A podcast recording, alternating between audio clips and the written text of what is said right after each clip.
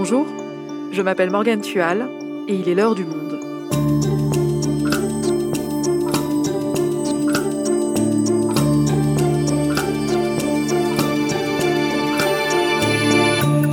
Aujourd'hui, avez-vous vu Squid Game? Cette série sud-coréenne sanglante explose les compteurs de vues sur Netflix. Alors on va essayer d'expliquer ce succès phénoménal avec Pauline Croquet et Thomas Sautinel, journaliste au Monde. La première est spécialiste de culture pop, le second couvre les séries. On va tenter de comprendre avec eux comment une série au code sud-coréen est parvenue à conquérir le monde. Et promis, on essaye d'éviter les spoilers. Squid Game, les raisons d'un succès planétaire, un épisode réalisé par Amandine Robillard.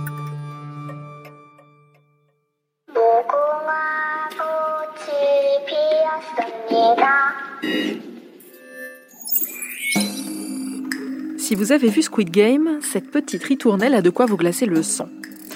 Et pourtant, avant Squid Game, ces quelques notes étaient pour le moins inoffensives. Et pour cause, il s'agit d'un jeu de cours de récréation, aussi populaire en Corée du Sud qu'en France. Allez, on vous met la version française.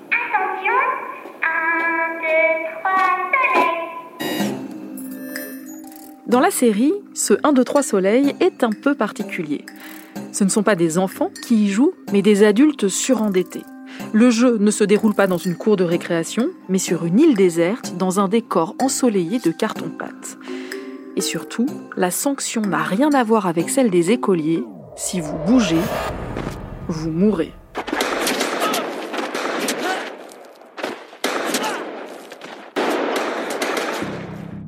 Squid Game, c'est ça. 456 personnages qui se retrouvent à jouer à des jeux d'enfants à l'issue fatale. Avec un seul but, être le dernier survivant afin d'empocher une gigantesque somme d'argent. Au-dessus des participants est suspendue une énorme tirelire cochon, transparente, dans laquelle tombent des liasses de billets de banque, le fameux jackpot dont tout le monde rêve. Mais finalement, sans rien divulgacher, on peut déjà vous dire qui l'a empoché, ce butin. C'est Netflix, qui n'imaginait pas, en mettant en ligne ces 9 épisodes mi-septembre, générer un tel engouement.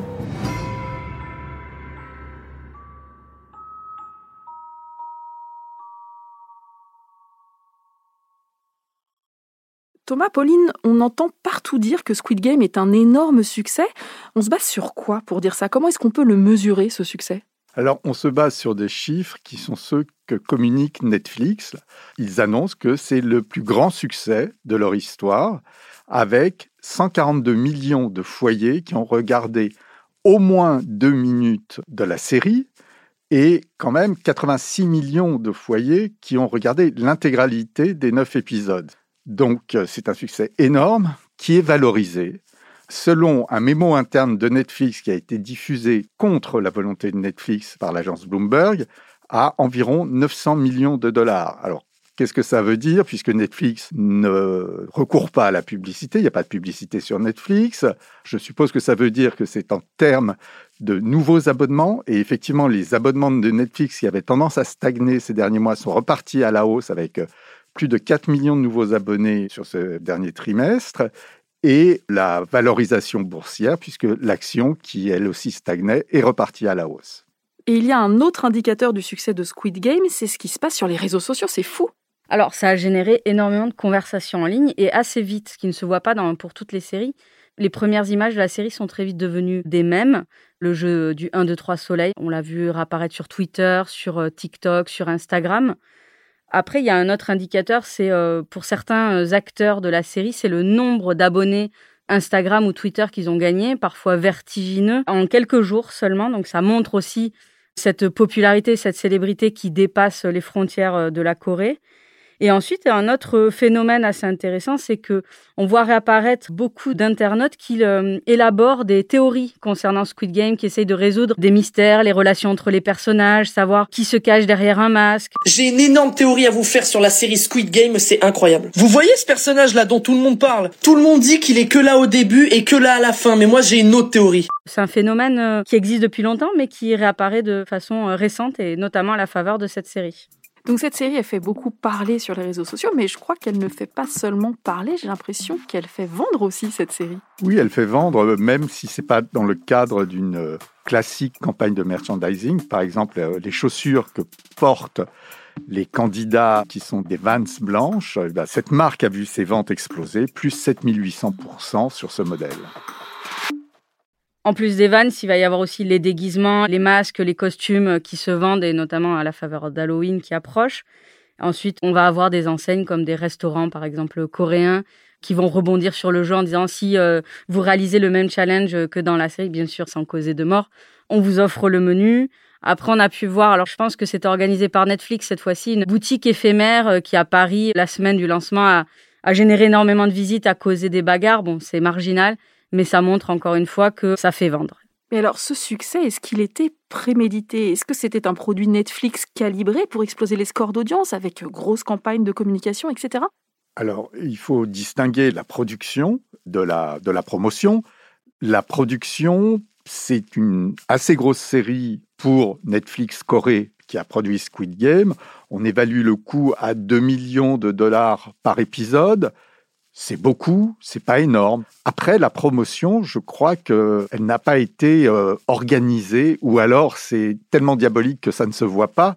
C'est quelque chose qui s'est passé presque automatiquement. C'est pas sans précédent sur Netflix.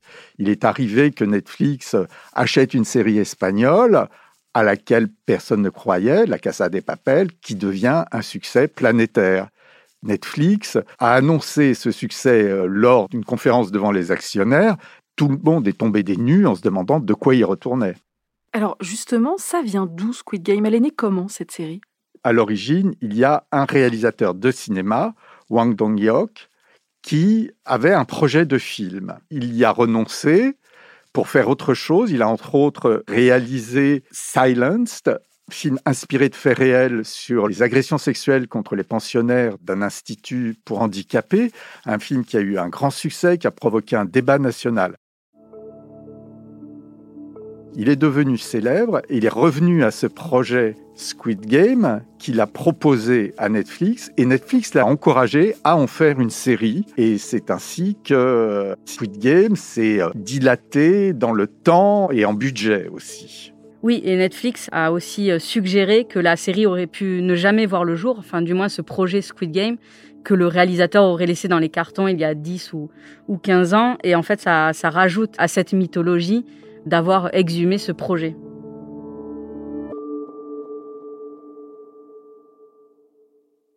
Donc Squid Game cartonne et pourtant à première vue ça ne paraît pas très original comme proposition. Des candidats qui s'affrontent dans un jeu mortel, il ne doit en rester qu'un à la fin, on l'a déjà vu. Déjà il y a 20 ans dans le film japonais Battle Royale et avant ça il y avait eu un manga, il y avait eu un roman, il y a aussi eu Hunger Games, les livres, le film, c'est pas nouveau. Peut même remonter beaucoup plus loin au labyrinthe du roi Minos dans lequel on envoyait des gens. On peut remonter euh, en termes de cinéma aux chasses du comte Zaroff, un film de 1932, où un homme riche transforme des gens ordinaires en gibier.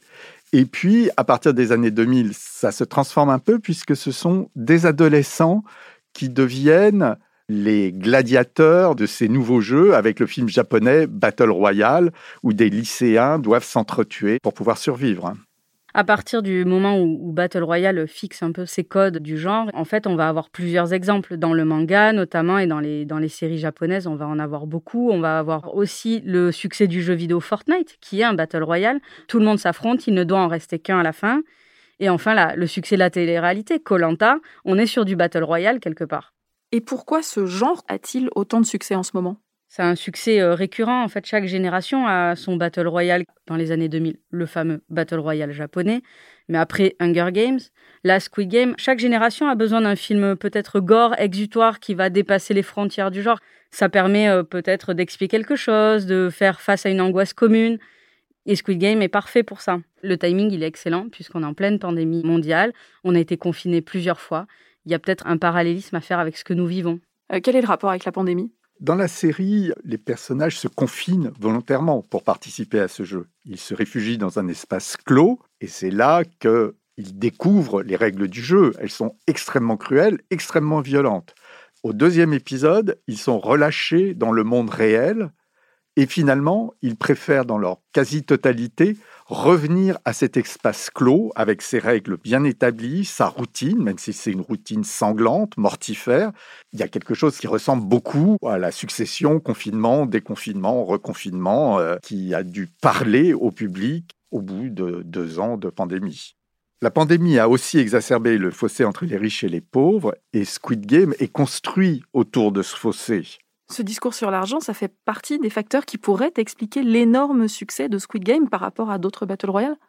Les Battle Royale mettent la plupart du temps en scène des adolescents. C'est avant tout une espèce de rite de passage monstrueux vers l'âge adulte. Ici, les personnages sont adultes, voire vieux, et affrontent la vie quotidienne de, salariés, d'artisans. Ça augmente peut-être le, public potentiel. Et puis, les candidats au jeu sont des gens surendettés qui sont prêts à tout pour joindre les deux bouts. Et pour rester dans la course, pour rester dans la société, il faut commettre des choses indicibles.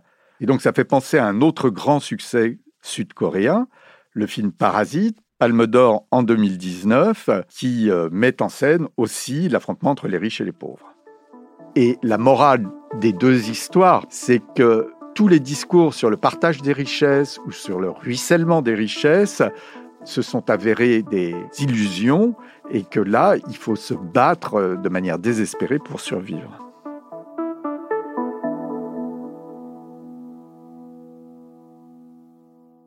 On a donc un discours universel dans Squid Game, une critique du capitalisme en somme, et en même temps, c'est une série très coréenne créée en Corée du Sud à destination d'un public sud-coréen. Elle est donc parcourue de références sud-coréennes qu'on n'a pas forcément ici. Sandra Favier, qui est journaliste au service web du Monde, en a parlé avec Antoine Coppola. C'est un enseignant-chercheur français, spécialiste du cinéma sud-coréen et basé à Séoul. C'est une série très locale. Par exemple, la caractérisation des, des, personnages, c'est très très coréen. C'est tous des archétypes en fait de la société coréenne qui sont pas forcément euh, identifiables à, l'étranger. Euh, le personnage de la jeune nord-coréenne, par exemple, bon, ça, peut être très obscur pour des Français, ou euh, le caractère des, personnages féminins en particulier, qui appartiennent vraiment à la culture coréenne. Tout est très réel. Pour les Coréens, c'est très réel, mais très noir. Et donc, malgré le fait que Squid Game soit très coréen, que ça fasse référence à cette culture, à ce vécu, ce n'est visiblement pas un obstacle pour les publics européens ou américains. Non, ce n'est pas un obstacle. La culture sud-coréenne est dans une phase ascendante depuis quelques années. Là, le succès de Squid Game, c'est une espèce de grand chelem. Après le succès du cinéma sud-coréen avec des réalisateurs comme Park Chang-wook, Bong Joon-ho ou Lee Chang-dong, il y a eu le succès de la K-pop avec le groupe BTS et maintenant Squid Game. Et ce succès, la culture coréenne le rencontre surtout auprès des jeunes. Lors de la rétrospective Lee Chang-dong, qui est un cinéaste assez exigeant à la cinémathèque, les salles étaient pleines de jeunes, alors qu'elles sont plus souvent à moitié pleines de vieux euh, lors d'autres rétrospectives. Les Sud-Coréens aussi, on s'est rendu compte qu'ils avaient un immense savoir-faire euh, esthétique et de pop culture. Par exemple, quand on fait référence aux, grands groupes de K-pop, on assiste de plus en plus à des collaborations avec des artistes américains, que ce soit donc euh, BTS ou Blackpink, le groupe féminin. On va les voir collaborer avec euh, des rappeurs et des rappeuses ou des artistes de R&B américains, et à chaque fois, c'est un énorme carton.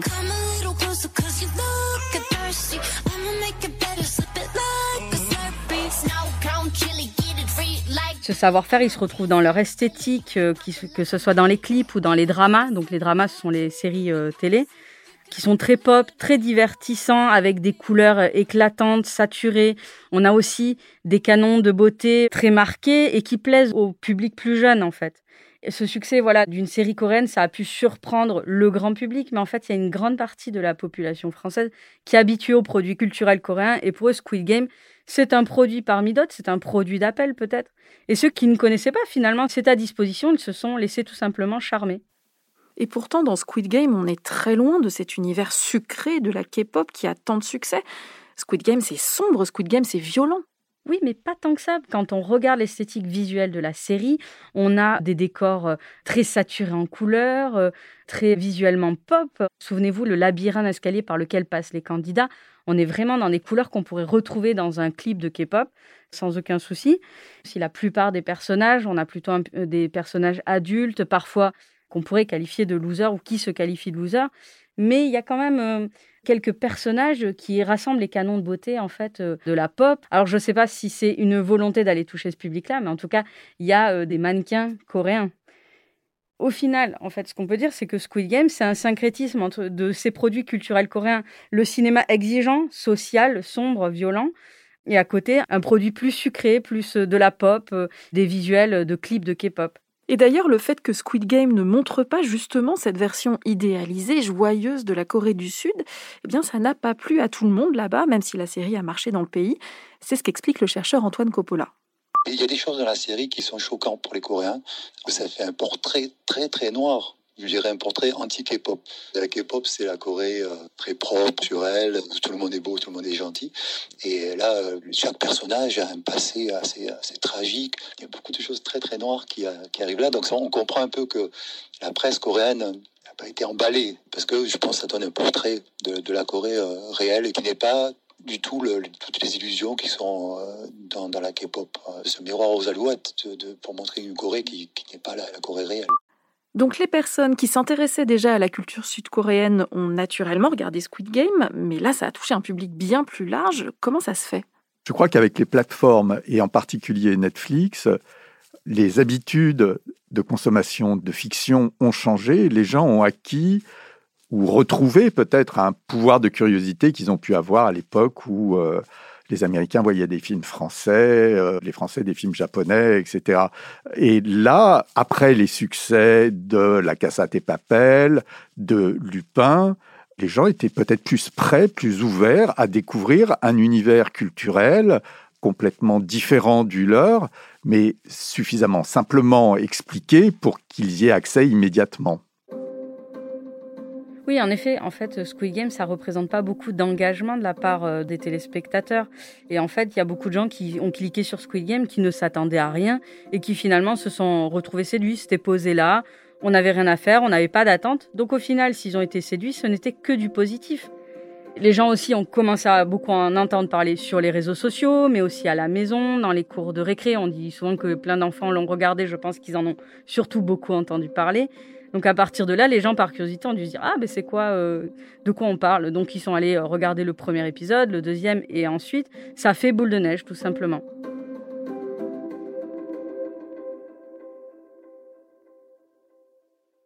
Pauline, tu viens d'évoquer les réseaux sociaux qui semblent très importants dans le succès de Squid Game. Comment se fait-il que cette série, plus que d'autres séries populaires, fasse autant parler d'elle sur Internet? Tout simplement parce que c'est une série parfaite pour générer des discussions sur les réseaux sociaux. Déjà, Squid Game, c'est une succession de challenges. Or, le challenge, c'est un format à part entière sur les réseaux sociaux. TikTok, on a beaucoup de challenges. Rappelez-vous, le Ice Bucket Challenge sur Facebook aussi, où les gens devaient se mettre des seaux d'eau sur la tête et puis on lançait à quelqu'un d'autre euh, le défi. Un des challenges, par exemple, de Squid Game qui a le mieux marché sur les réseaux sociaux, c'est celui du biscuit en sucre. Bah, les gens en fait euh, se sont amusés à le reproduire à la maison. La recette ultra simple du gâteau de Squid Game, le sugar comb ou dalgona en coréen. Il te faut simplement deux ingrédients, du sucre et du bicarbonate de soude. Et donc les challenges en Squid Game, ce sont des jeux enfantins très simples à faire ou à reproduire qu'on ait vu ou pas la série, ou qu'on y ait joué ou pas dans son enfance. Ça demande pas beaucoup de moyens, ça demande euh, pas beaucoup de règles du jeu, donc c'est très facile à reproduire, très facile à partager et très facile d'aller interpeller quelqu'un d'autre pour reproduire le défi. Tu as évoqué à plusieurs reprises TikTok, c'est le réseau social préféré des plus jeunes, voire des très jeunes. On parle pourtant d'une série interdite aux moins de 16 ans, et on voit d'ailleurs que Squid Game commence à provoquer une certaine panique morale. Qu'est-ce qui s'est passé précisément? Alors, il y a un établissement scolaire belge qui s'est alarmé sur Facebook de voir les enfants jouer ou rejouer un 2, 3 soleil et dans ce cas-là, frapper les perdants. On a aussi des cas, en tout cas des, des alertes qui ont été remontées au Royaume-Uni Rassurons-nous, ça reste très marginal, mais ça fait beaucoup de bruit parce que ça inquiète. Là, on parle des enfants. Au point que d'ailleurs, Jean-Michel Blanquer, donc euh, le ministre de l'Éducation lui-même, a réagi publiquement. Euh, donc cette série télévisée a une très mauvaise influence sur, euh, sur certains enfants et adolescents. Et, donc on est très vigilant sur ce qui se passe notamment en cours de récréation, mais aussi dans le cybermonde, sur les réseaux sociaux et en dehors de, l'école parce que ça fait partie des jeux dangereux. C'est pas le seul d'ailleurs. Hein. Le phénomène des jeux dangereux existe depuis euh, quelques années, souvent sous l'influence de ce qu'ils peuvent voir sur, euh, sur Internet. Donc les, chefs d'établissement, les directeurs d'école sont sensibilisés à, ce risque. Alors encore une fois, je pense qu'il faut se rassurer, ça reste un phénomène assez classique de panique morale. On a pu le connaître si on parle de produits culturels avec les animés japonais qui ont été considérés euh, dangereux pour la jeunesse française. Les jeux vidéo, souvent. Le retour de bâton sur Squid Game, il est à la mesure du succès de la série. Squid Game, plein de gens s'en emparent, plein de gens euh, la regardent, plein de gens jouent euh, au défi, au challenge de Squid Game. C'est un objet hautement inflammable. Merci Pauline, merci Thomas. Merci. Merci.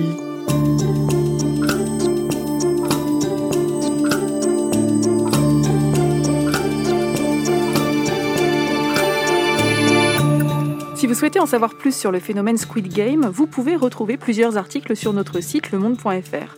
Je remercie d'ailleurs Sandra Favier, autrice d'un de ces articles, qui nous a aidés pour ce podcast et qui a notamment interviewé le chercheur Antoine Coppola. C'est la fin de l'heure du monde, le podcast quotidien d'actualité proposé par le journal Le Monde et Spotify. Pour ne rater aucun épisode, vous pouvez vous abonner gratuitement au podcast sur Spotify ou nous retrouver chaque jour sur le site et l'application lemonde.fr. Si vous avez des remarques, des suggestions, des critiques, n'hésitez pas à nous envoyer un email l'heure du monde @lemonde.fr. L'heure du monde est publiée tous les matins du lundi au vendredi. On se retrouve donc très vite. À bientôt.